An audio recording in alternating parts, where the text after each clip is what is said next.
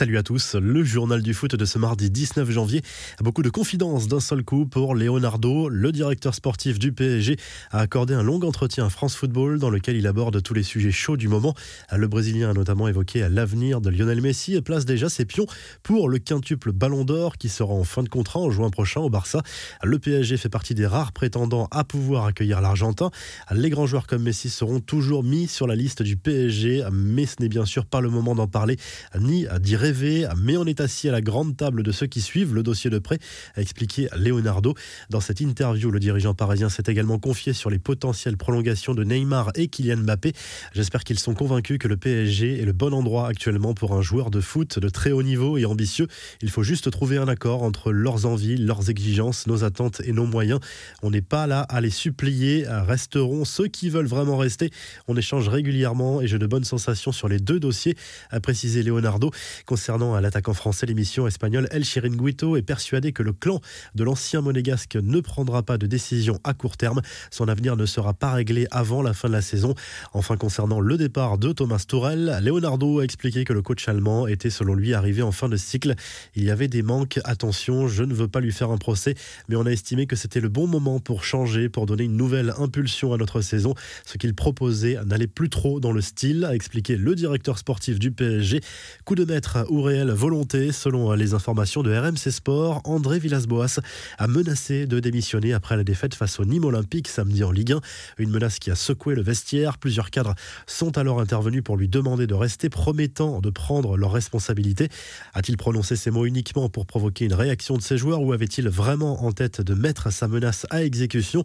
Impossible de le dire à l'heure actuelle, mais cela aura au moins eu le mérite de provoquer un électrochoc. Concernant son éventuelle prolongation, le coach marseillais a beauté en touche en conférence de presse. Ah, ce n'est pas le moment. Ce sujet et ces discussions doivent se dérouler quand on est dans une bonne période. Ce n'est pas le cas, a estimé le technicien portugais. Les infos et rumeurs du mercato. Zlatan Ibrahimovic va-t-il prolonger à la C Milan après avoir validé l'arrivée de Mario Mandzukic, l'attaquant suédois, a évoqué son avenir avec une main tendue à Maldini. Maintenant, ça dépend de Paolo. Ce retour à Milan m'a beaucoup changé et je suis très heureux à lâcher l'ancien parisien avant d'évoquer l'objectif du titre avec une réponse très zlatanesque. Si je crois au Scudetto, je crois en moi, je crois en Zlatan, a lâché Ibrahimovic. Du côté de l'Atlético Madrid, ça bouge pour Diego Simeone qui avait laissé planer le doute sur son avenir au début du mois. Mais selon les informations du quotidien AS, l'entraîneur argentin serait en fait en passe de prolonger pour deux années supplémentaires jusqu'en juin 2024. Vous pouvez suivre l'actu Mercato sur le site Top Mercato et les applis. Les infos en bref, la Coupe de France est sauvée. Le gouvernement a validé le protocole renforcé présenté par le ministère des Sports pour la reprise des entraînements des clubs amateurs encore engagés dans la compétition. La LFP de son côté prévoit de lancer cette semaine un nouvel appel d'offres pour les droits TV de la Ligue 1 et de la Ligue 2. De son côté, Téléfoot propose de continuer à diffuser les matchs au-delà de la fin du mois en attendant un accord avec un autre diffuseur. Canal Plus insiste toujours pour faire inclure dans cet appel d'offres son propre lot avec la formule d'un pay-per-view.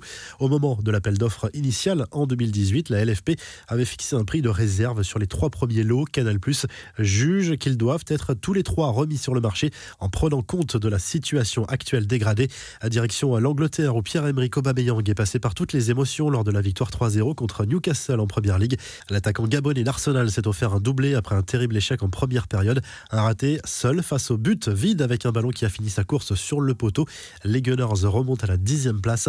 En Italie, l'Inter Milan va changer de nom. La Gazette dello Sport explique que les propriétaires du club lombard vont abandonner l'adjectif international pour être renommé Inter Milano. Ce relooking s'explique par la volonté des propriétaires d'épurer le nom du club dans sa stratégie commerciale. Mais le choix divise les tifosi. La crise au Torino au 18e de Serie A, le club italien a annoncé le licenciement de Marco Giampaolo qui dirigeait l'équipe depuis l'été dernier. Son remplaçant est déjà trouvé. Il s'agit de Davide Nicola. Enfin, la FIFA a validé la suspension de 10 semaines infligée par la fédération anglaise à Kyrian Trippier. L'appel interjecté par l'Atlético Madrid a été rejeté. Le défenseur de 30 ans est soupçonné d'avoir violé la législation encadrant les paris au moment de son transfert de Tottenham vers les Colchoneros. Selon la presse britannique, il aurait fait des confidences imprudentes à son entourage sur son transfert à venir et des amis s'en seraient servis pour placer des paris sur le sujet. La revue de presse en Espagne, le journal Marca se penche sur l'avenir de David Alaba. L'affaire est bouclée. Le joueur du Bayern Munich va rejoindre libre le Real Madrid en fin de saison pour un contrat de 4 ans et un salaire de 11 millions d'euros annuels selon la presse espagnole.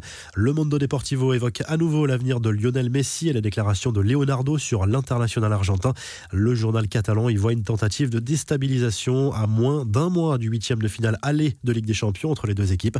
En Italie, la Gazette la Sport revient sur le très gros match de Zlatan Ibrahimovic qui signait son retour à la compétition sur la pelouse de Cagliari lundi soir après plusieurs semaines d'absence. Résultat, un doublé pour le géant suédois et une victoire 2-0 pour l'AC Milan qui reprend 3 points d'avance sur l'Inter en tête de la Serie A.